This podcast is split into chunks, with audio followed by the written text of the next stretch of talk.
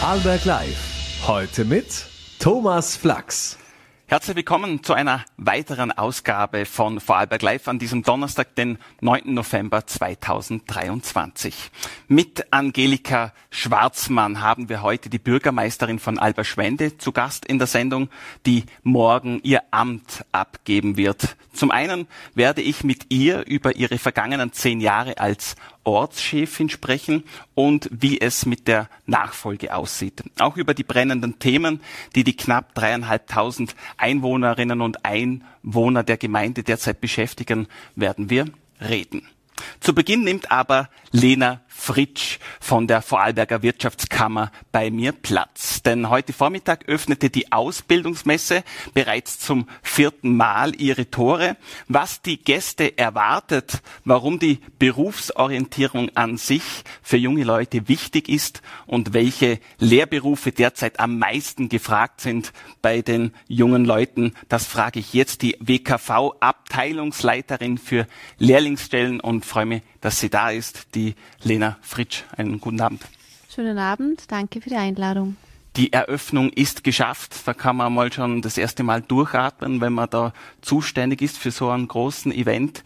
Ähm, alle zwei Jahre findet die Ausbildungsmesse statt und Sie haben da ordentlichen Anrang. Wie war jetzt das äh, heute am ersten Tag? Letztes Jahr waren es 15 oder die letzten beiden Male an die 15.000 Besucher über drei Tage. Heute also der Start äh, in ein neues Jahr. Wie war die Eröffnung? Die Eröffnung war super, also wir sind sehr, sehr zufrieden.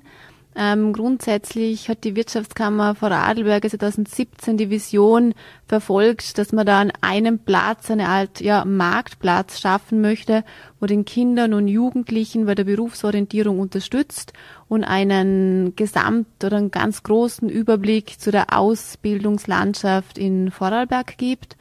Und wie Sie richtig erwähnt haben, hat heute die I bereits zum vierten Mal ihre Tore geöffnet.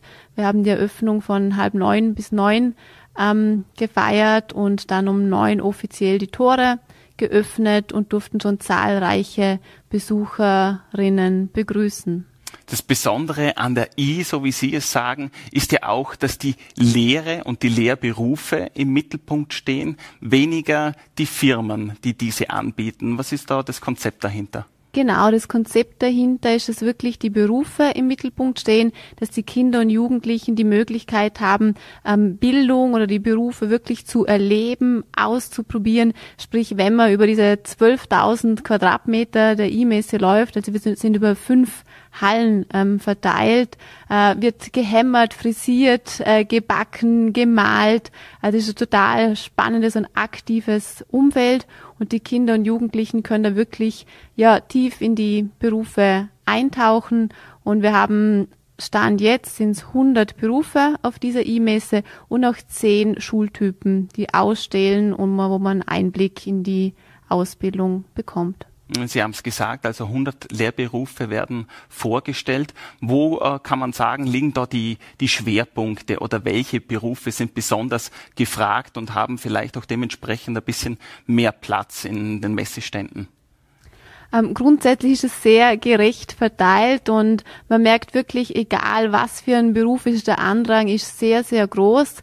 Ähm, was man auch noch ergänzen kann, ist, am Donnerstag und Freitag kommen oftmals wirklich Schülerinnen, also im Klassenverbund, die haben nur so wie so eine Art Rallye, ähm, wo dann wirklich auch mit Aufgaben verknüpft ist oder dass sie im Vorfeld diesen Interessenschecker im Unterricht schon durchsprechen und merken, was sind denn meine Interessen und Stärken, welche Lehrberufe könnten dort passen. Und das Ziel ist wirklich, dass die möglichst viele Berufe ähm, wirklich ausprobieren. Ja. Mhm. Dass der Besuch nicht nur lohnend ist zusammen mit der Schulklasse, sondern vielleicht auch mit den Eltern. Äh, da kommen wir später noch genauer drauf zu sprechen. Ähm, welche neuen Lehrberufe sind mit dabei dieses Mal? Dieses Mal ähm, ist beispielsweise die Sparte Bank und Versicherung auch vor Ort. Also das war die, die letzten Jahre nicht der Fall, aber heuer ähm, sind auch sie ähm, Aussteller. Genauso die Pflegelehre, die jetzt ja im September diesen Jahres gestartet hat. Auch da ähm, haben wir das ausgestellt und wir haben ergänzend auch noch weitere Berufe, die jetzt nicht Lehrberufe sind, Ähm, aber zum Beispiel die Polizei ist auch vor Ort, genauso weitere Gesundheitsberufe wie Physiotherapeut, äh, Logopädie und so weiter. Setzt man da auch vielleicht äh, auch unterbewusst Schwerpunkte dort, wo ein gewisser äh, Fachkräftemangel vorherrschend ist, dass man auch diese Jobs mit auf die Messe holt? Genau, sicherlich auch. Also unser Ansatz ist jeweils, dass wir uns natürlich ja, alle zwei Jahre findet statt immer weiterentwickeln, schauen, was ist gefragt, was ist auch möglich, was funktioniert, was passt und sind auch da, wie gesagt, bestrebt, das Angebot ähm, Schritt für Schritt weiter auszubauen, damit die Kinder und Jugendlichen wirklich das breitestmögliche ähm, erleben können vor Ort. Äh, wer Sie besucht im Dornbirner Messequartier, der sollte auch unbedingt Ausschau halten nach den E-Cornern. Äh, was hat es mit denen auf sich? Genau, der E-Corner ist in der Halle 12 angesiedelt und da geht es eben nicht um Lehrberufe, sondern dort sind vor Ort verschiedenste äh, Institutionen, Organisationen, sprich wir sind vor Ort mit unserem Verein Lehre in Vorarlberg, genauso das AHA, BIFO, äh, das Leistungszentrum, also wenn es um Lehre und Sport geht, die KOST, die Koordinierungsstelle Ausbildungspflicht bis 18 AMS, MIMBITS, das dafür, ähm, genau, und der Verein Amazone sind da vor Ort und informieren einfach generell äh, zum Berufsorientierung, Jugendliche, was sie für Möglichkeiten haben. Und ähm, ergänzend ähm, findet auf der Bühne oder ein Rahmenprogramm statt, am Samstag speziell dann auch für Eltern. Da geht es dann auch vertieft um die ähm, Themen Lehre und Matura, duale Akademie, wie kann ich mein Kind ähm, ja nochmal verstärkt begleiten bei der Berufsorientierung und wir machen auch so einen kleinen, Anführungszeichen, Elterntalk.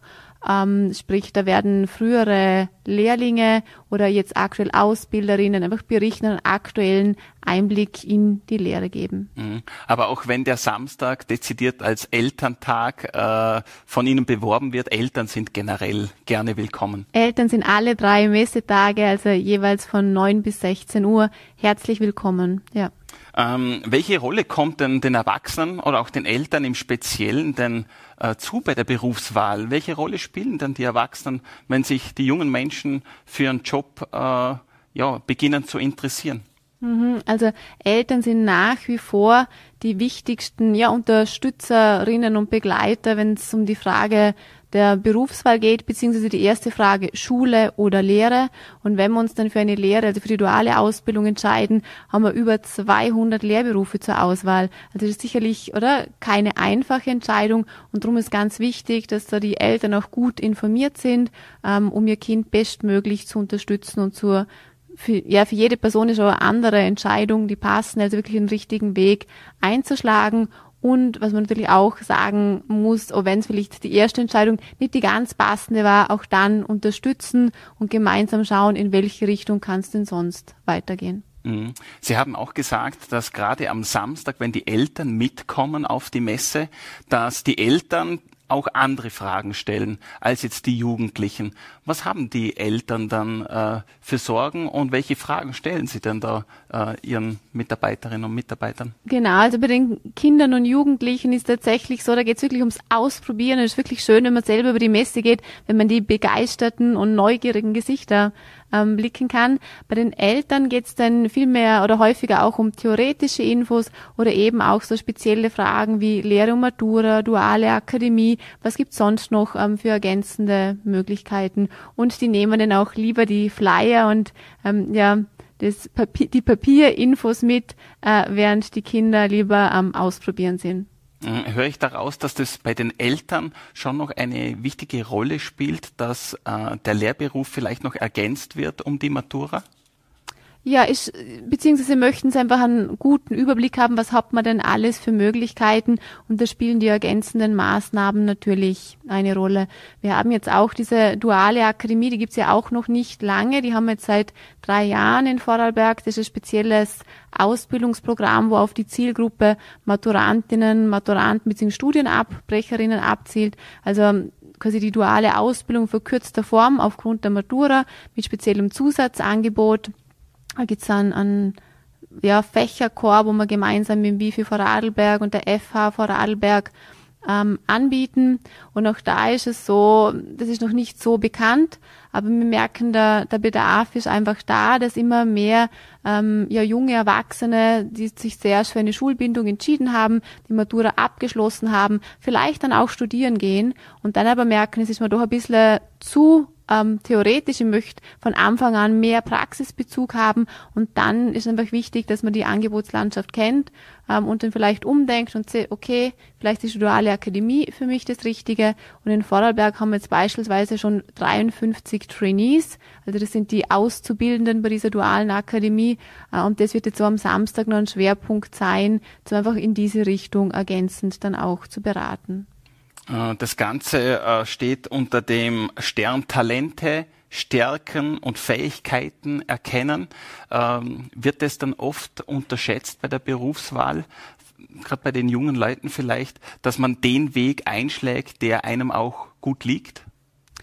Ja, also ich glaube grundsätzlich ähm, hat es die letzten Jahre schon stark zugenommen, dass man sich mehr mit seinen Interessen, Talenten und Stärken auseinandersetzt. Und dennoch möchte ich nochmal hervorheben, es gibt 200 verschiedene Lehrberufe und man kennt oftmals, ich glaube, wenn man vor ein paar Jahren gefragt hätte, dann bringt man vielleicht so 30, 40 Lehrberufe zusammen, wo man vielleicht selber gemacht hat oder Freunde, Bekannte, Familie aber dass man sich wirklich mit dem gesamten Spektrum ähm, auseinandersetzt, ähm, ist schon sehr wichtig. Aber wie gesagt, es gibt da verschiedenste Initiativen, die auch in diese Richtung ähm, gehen und das Hineinschnuppern auch erleichtern. Wir haben beispielsweise ähm, auch dieses berufe-vr.at. Über diese Website kann man auch virtuell ähm, schnuppern und so einfach mittels VR-Brille direkt ähm, in Arbeitsplätze eintauchen und so für sich selber schon viele Erfahrungen sammeln und darauf aufbauend dann beispielsweise die Schnuppertermine vereinbaren. Uh, Virtual Reality ist generell sehr gut vertreten, glaube ich, auf der Messe. Kommt gut an kommt ganz gut an, genau. Äh, und eben, es hat aber natürlich nicht jeder seine Brille äh, zu Hause. Darum haben wir jetzt hier ein neues Projekt auch gestartet, wo wir so Do-it-yourself Kartonbrillen ähm, entwickelt haben. Ähm, und die werden nächste Woche auch in die Schulklassen geliefert, also 6000 Stück, gemeinsam mit unserem, mit unserer neuen Ausgabe vom Check Check Lehre Magazin Jugend, ähm, damit äh, quasi die, ja, Schülerinnen denn ortsunabhängig mit ihrem eigenen Smartphone in die VR-Welt und in die Berufswelt eintauchen können. Ja, Stichwort neue Ideen und somit auch meine finale Frage. Äh, Sprichwort sagt ja, Stillstand ist bekanntlich ja schon auch ein, ein Rückschritt. Welche Entwicklungen muss eine erfolgreiche E-Messe denn nehmen, um auch in den kommenden Jahren attraktiv zu sein?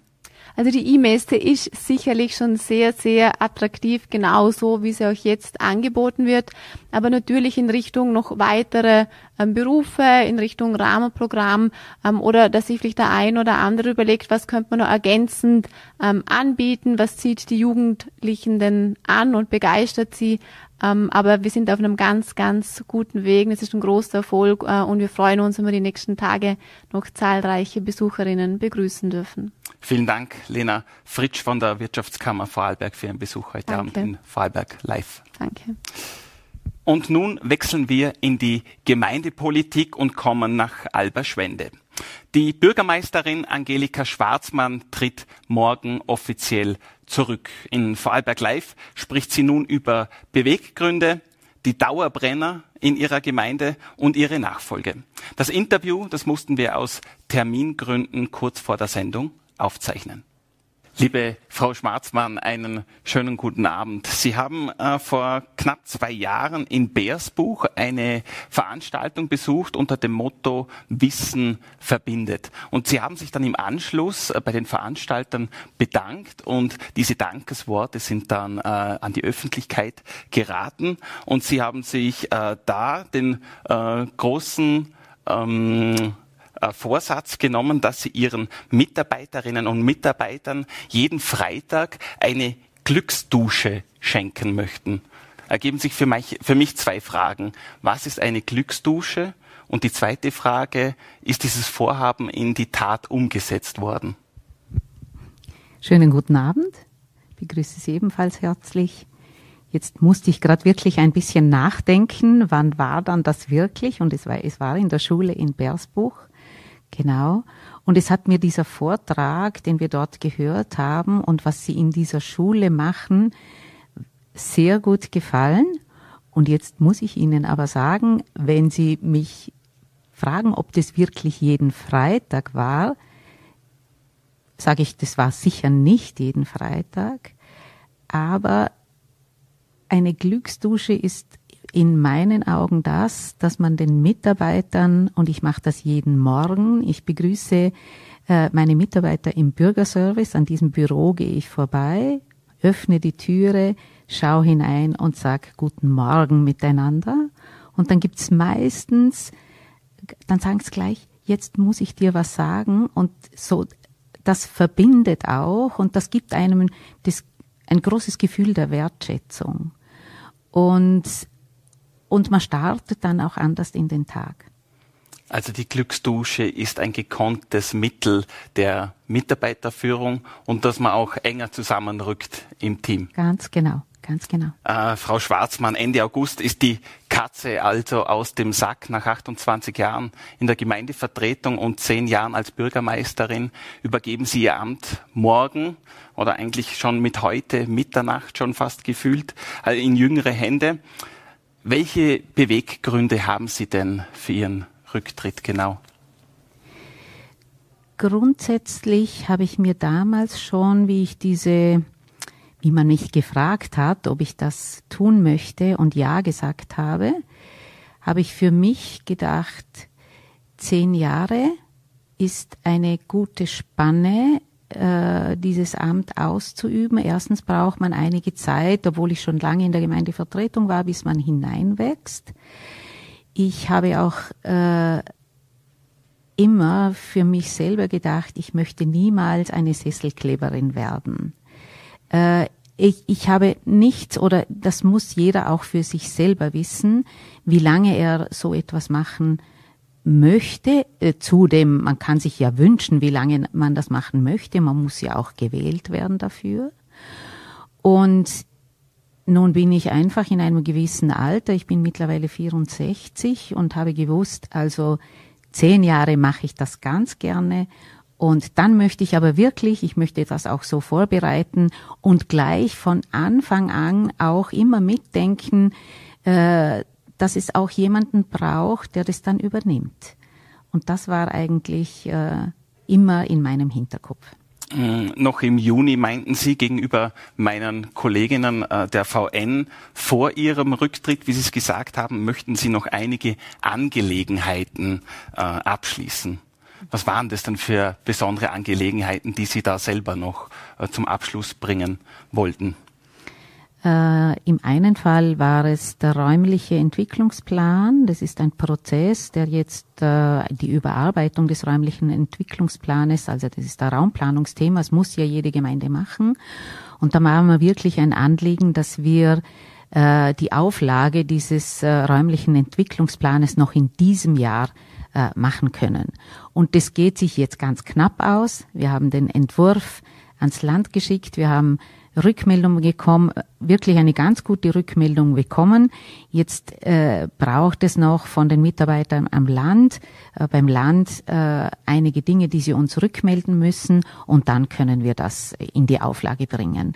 Und das ist ein Instrument, wie sich die Gemeinde räumlich weiterentwickeln kann. Und wenn ich da jetzt noch zu einem Riesenthema komme, das Sie wahrscheinlich auch in Ihrem, äh, vielleicht in Ihren Fragen haben, dann hängt es auch sehr zusammen mit dem Verkehr und mit der Umfahrungslösung Alberschwende.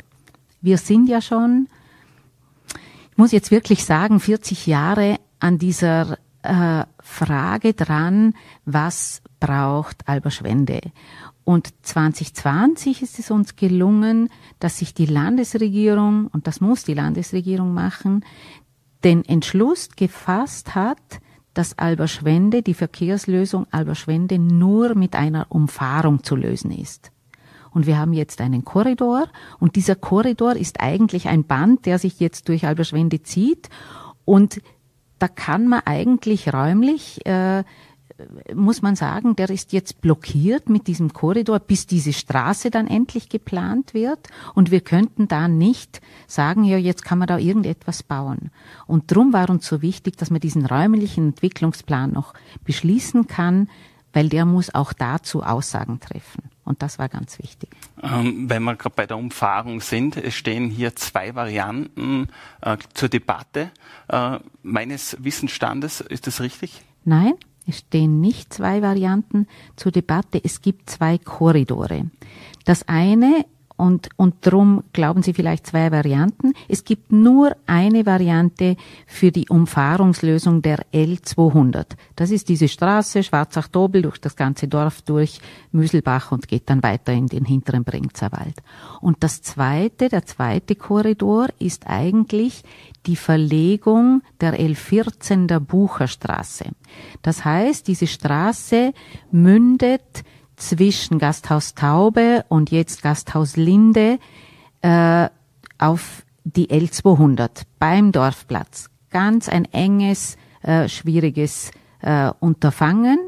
Und wir möchten die an einen anderen Ort verlegen, nämlich wenn man sich jetzt in Alberschwende ein bisschen äh, auskennt, äh, auf die Gemeindestraße dort, wo Transporte Eiler sind und wo es dann auch einen Zugang zur L200 gibt. Und das ist diese, diese zweite Variante, die Sie glauben. Aber das ist ein ganz separates äh, Projekt, kann man auch unabhängig voneinander sehen. Jetzt als äh, letzter, am letzten Tag als Bürgermeisterin darf man sich ja auch gerne noch was wünschen. Was wäre das jetzt zum Beispiel so an, an Terminplan, wenn man jetzt an diese Umfahrungen und an diese Verkehrslösungen denkt? Was würden Sie sich da wünschen für Ihre Heimatgemeinde in Zukunft? Welcher Terminplan wäre da äh, in Ihrem, äh, in Ihrem, in Ihrer Denkweise drinnen? Ja. Also wenn ich mir was wünschen könnte, dann würde ich sagen, es sollte in zehn Jahren sollte der Bagger auffahren können oder die Bagger auffahren können, um diese Umfahrungslösung umzusetzen. Das heißt, dass vorher auch eine Detailplanung natürlich stattfinden muss. Und wir wissen alles, dass dieses sehr lang dauert, es braucht Grundablösen und so weiter, dass das einfach eingereiht wird. Also das würde ich mir wünschen, weil ich natürlich von vielen Leuten höre, ja, das erleben wir ja gar nicht mehr. Aber das wäre mein Wunsch. Mhm. Wenn wir beim Thema Verkehr sind oder im weiteren Sinn Mobilität, dann äh, kommen wir auch gleich zur Radwegverbindung zwischen dem Rheintal und dem Bregenzer Wald. Auch hier gehen äh, die Meinungen nicht wenig oft auseinander. Ähm, wie stehen Sie diesem geplanten Ausbau generell äh, gegenüber? Also wir reden ja da von äh, von einem Alltags, von einer alltagstauglichen Radverbindung äh, vom, sagen wir jetzt einmal von Eck weg äh, ins Rheintal, oder? Und Sie wissen, Eck, da kommt diese dreispurige Straße der L200, dann geht's Müselbach, Alberschwende und äh, das ist ja für einen Radfahrer, so wie es jetzt ist, unmöglich, oder? Es ist so viel Verkehr und und dann gibt's eine, eben dann von Alberschwende weg, äh, gäbe ja dann noch die L49, die nach Dornbirn führt und eben die Schwarzach-Tobel-Straße. Und das andere Projekt ist dieses Projekt am Achtal oder der Achtalweg. Für mich ist die Frage, kann der Achtalweg wirklich eine alltagstaugliche Verbindung für Fahrradfahrer sein? Das wird wahrscheinlich eher ein Freizeitradweg werden, weil man muss sich ja vorstellen, wenn es alltagstauglich ist, wo jemand wirklich sich aufs Fahrrad setzt und sagt, ich gehe jetzt auch arbeiten dort, äh, dorthin und, und die Gemeinden sind ja an der L200 aufgefädelt, oder? Nicht im Achtal unten, dann, dann wird der Achtalweg nicht diese Strecke sein, sondern das wird ein Freizeitradweg sein. Und und ich glaube, da muss man einmal ganz klar sein, was wollen wir das oder was, was brauchen wir? In meinen Augen braucht es beides. Also in meinen Augen braucht es beides. Aber dann hören wir, was das alles kosten würde. Und wenn man sagt, äh, es gibt jetzt ja diese Variante für den Alt tagstauglichen Radweg, der äh, durch Alberschwende durch und dann übers Schwarzach-Tobel, also die alte äh, Tobelstraße L7, dass man dort den Radweg äh, führt, stelle ich mir baulich extrem schwierig vor. Und ich glaube, wir können uns alle viel zu wenig vorstellen, dass Fahrradfahren und Autofahren äh, auf der gleichen Straße laufen kann, wie das oft in Frankreich der Fall ist, wo Straßen einfach Ra Fahrradstraßen werden mit, also im Mischverkehr auch mit, mit äh, Individualverkehr oder Kfz-Verkehr, aber dann gibt's halt eine 30er-Beschränkung oder es gibt einfach nur eine Spur für Autofahrer und sie müssen ausweichen, wenn Fahrradfahrer kommen. Da gäbe es ganz viel. Aber unser Denken hier ist einfach noch lange nicht so weit. Mhm. Also in Alberschwende, da befasst man sich nicht mit der Frage, ob ein Radweg sinnvoll ist, ja. sondern wie viele. Genau, genau. Mhm. Ähm, der erste Schneefall, der steht äh, bevor und somit kommen wir schon zum nächsten Dauerbrenner in Alberschwende. Nach 60 Jahren droht in Alberschwende erstmals, dass äh, die Skilift im Ort auch über den Winter hinweg tatsächlich stillstehen werden. Ähm, Jetzt hat man sich das schon etliche Male gefragt und ich will es heute ein letztes Mal tun, weil dann sind Sie ja nicht mehr Ortschefin. Mhm. Gibt es noch irgendwo Licht am Ende des Tunnels und eine Möglichkeit, dass man in Alberschwende doch noch Skifahren kann in diesem Winter? In diesem Winter sicher nicht. Ähm, vielleicht auch wirklich nicht mehr. Es ist Zufall. Wir hatten heute eine Verhandlung. Äh, es geht darum, und ich glaube, das äh, wissen die meisten Leute, äh, die Liftgesellschaft äh, der Liftbetriebe ist in, wie nennt man das, äh, wird liquidiert und das ist ein Beschluss. Und wenn so eine Gesellschaft liquidiert wird, dann muss sie in nützlicher Zeit, und da gibt es Fristen, natürlich das Vermögen, die Anlagen verwerten. Und es ist bereits äh, geschehen, dass der sogenannte Babylift oder Tellerlift, der wurde bereits verkauft, der steht nicht mehr. Es steht jetzt noch der große Schlepplift, sagen wir, äh, gleich daneben. Und jetzt ist heute darum gegangen, dass hier ein Bescheid ausgestellt werden muss von der BH, äh, welche Bedingungen hier äh, für den Abbruch, also den müssen wir abbrechen und welche Bedingungen da gegeben sind. Da werden alle Grundbesitzer eingeladen und auch natürlich wir als, als Gemeinde und die Liftgesellschaft. Und da hat sich jetzt, ähm, da sind jetzt einige Grundbesitzer da gewesen bei dieser Verhandlung und haben noch einmal äh, eingebracht, äh, ob man diesen Abbruch nicht hinausschieben kann. Ob man nicht sagen kann, wir lassen jetzt diese Anlage stehen und schauen, ob es jemanden gibt, der das weiter betreiben möchte, beziehungsweise vielleicht auch viel später weiter betreiben.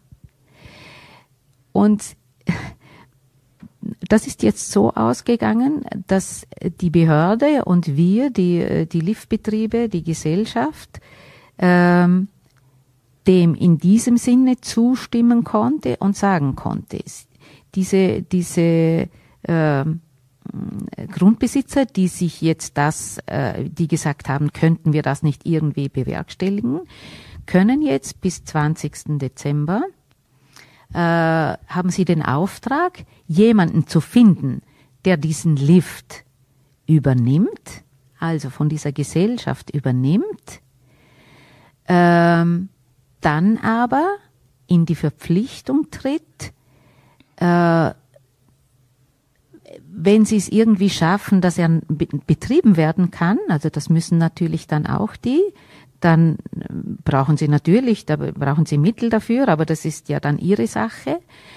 Und wenn sie es nicht, äh, wenn das nicht sein kann, dann ist die Gesellschaft sogar bereit, diese Abbruchkosten, die man jetzt geschätzt hat für diesen Abbruch, äh, diesen Leuten zu übergeben, also etwas bezahlen, äh, zu bezahlen dafür, dass sie ihn übernehmen, weil die ganzen Abbrucharbeiten, wenn er nicht mehr in Betrieb äh, gehen kann, dann müssen das natürlich diese Neuen übernehmen.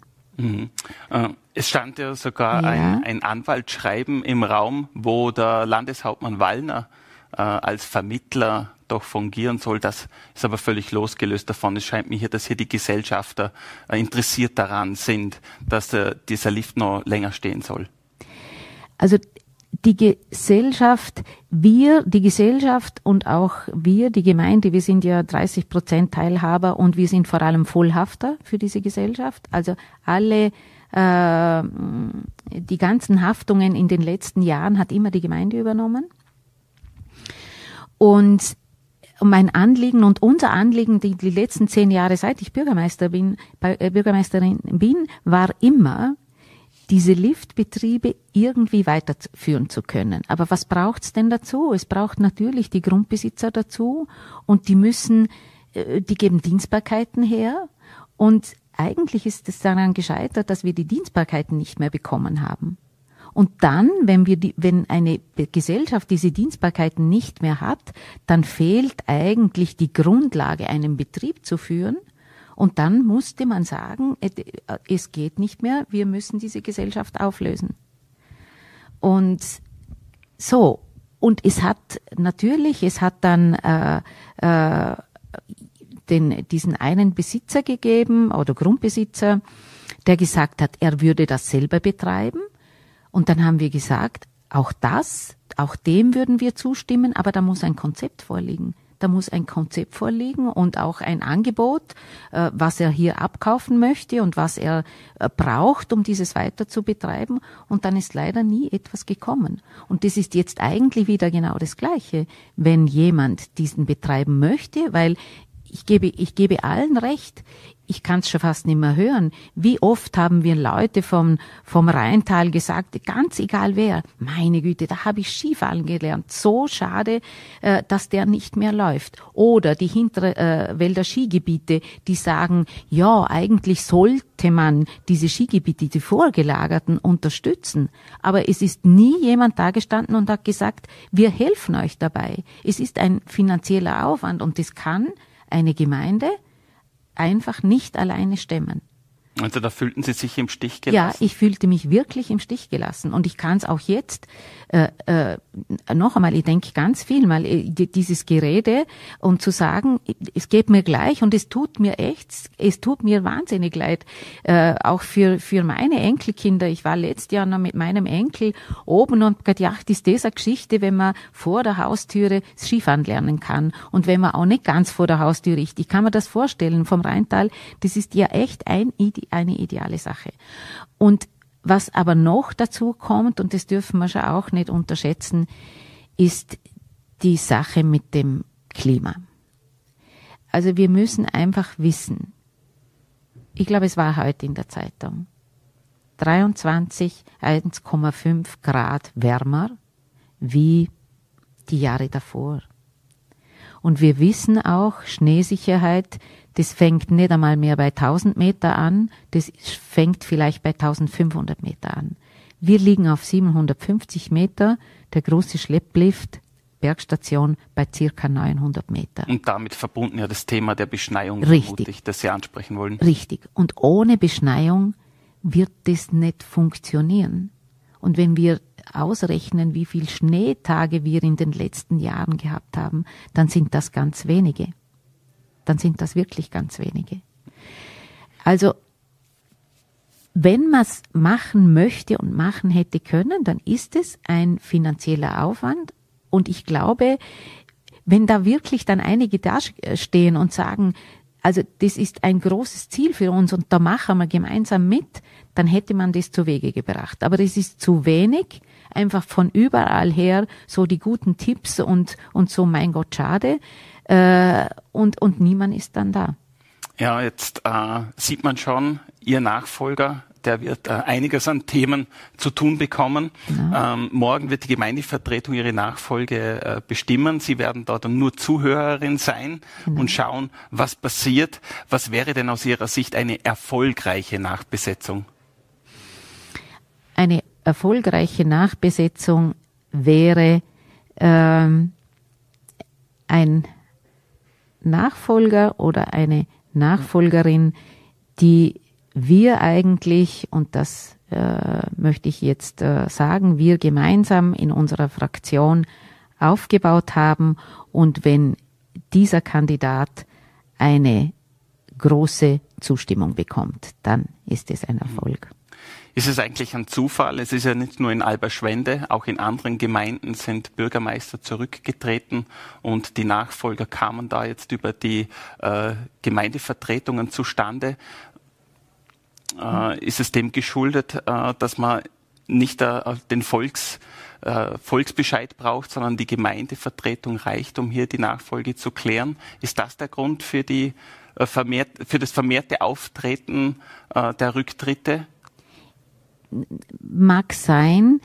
Ich selber habe auch damals, wie ich dieses übernommen habe, ich konnte das so übernehmen, also von einem Vorgänger, der die Perioden sind bei uns fünf Jahre, dann heißt es, wenn man drei Jahre die Periode äh, vollständig durchgeführt hat als Bürgermeister oder geleitet hat und äh, zwischen dritten und fünften Jahr dann irgendwie zur Entscheidung kommt, ich möchte zurücktreten, dann sieht eben das Wahlgesetz vor, dass man nicht eine Direktwahl machen muss, sondern dass man innerhalb der Gemeindevertretung den Nachfolger suchen kann.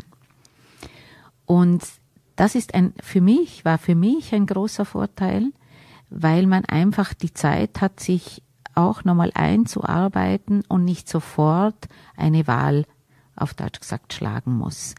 Ähm, aber ja, noch einmal, diesen Vorteil, also für mich ist es ein Vorteil, war damals für mich einer und auch jetzt für, für, äh, für die Nachfolge.